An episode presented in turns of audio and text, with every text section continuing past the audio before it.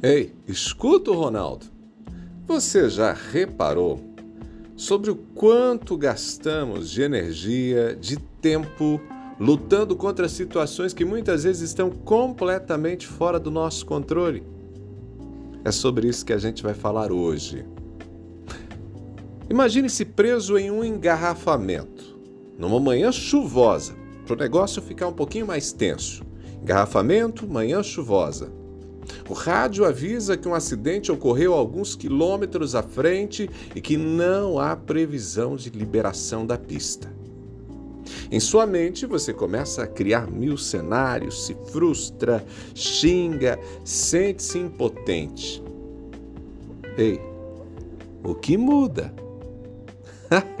é, o que realmente muda com essa reação? O trânsito vai mudar? O tempo vai mudar? O acidente vai deixar de existir? Ou apenas aumenta seu nível de estresse e ansiedade? Colocando você, quem sabe, em risco até de ter um AVC no trânsito.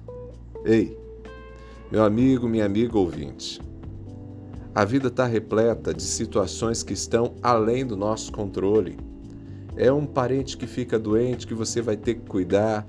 É um filho que resolve sair de casa e você não tem controle de determinadas situações. Quando tentamos lutar contra elas, estamos apenas despejando nossa preciosa energia em um poço sem fundo. A própria natureza tem seu ritmo, o mundo tem seus próprios planos e muitas vezes o que acontece fora de nós não coincide com os nossos objetivos, com os nossos planos, com os nossos projetos e no nosso ritmo. Mas sabe o que é mais interessante?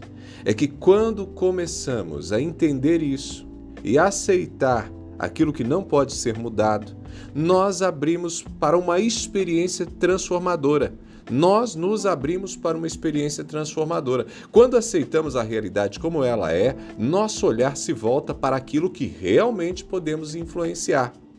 Pense em um grande velejador. Você não é, provavelmente, eu também não sou, mas tudo bem. Você pensa aí e ilustra a situação. Ele sabe que não pode mudar a direção do vento, concorda comigo? Mas o velejador pode ajustar as velas para chegar onde deseja. É uma dança sutil entre aceitar o que não pode ser mudado e usar as habilidades e recursos para fazer o melhor com o que tem em mãos. E você? Como tem ajustado suas velas diante daquilo que a vida te traz?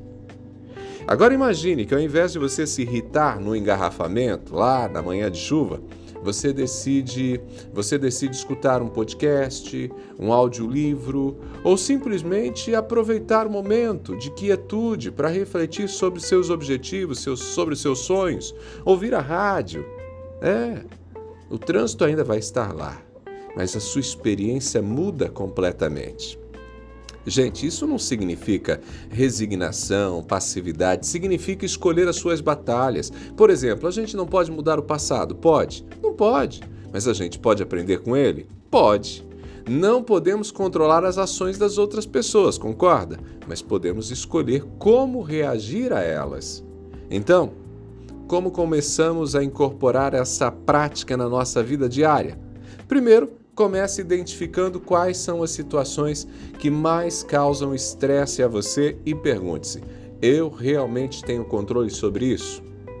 Segunda dica: redefina suas expectativas. Às vezes, a raiz da nossa frustração é esperar que as coisas sejam de uma certa maneira. Ajuste as suas expectativas à realidade e você vai encontrar mais paz. Terceiro ponto: foque naquilo que você pode controlar. Em vez de gastar energia naquilo que está fora das suas mãos, dedique-se ao que você pode mudar.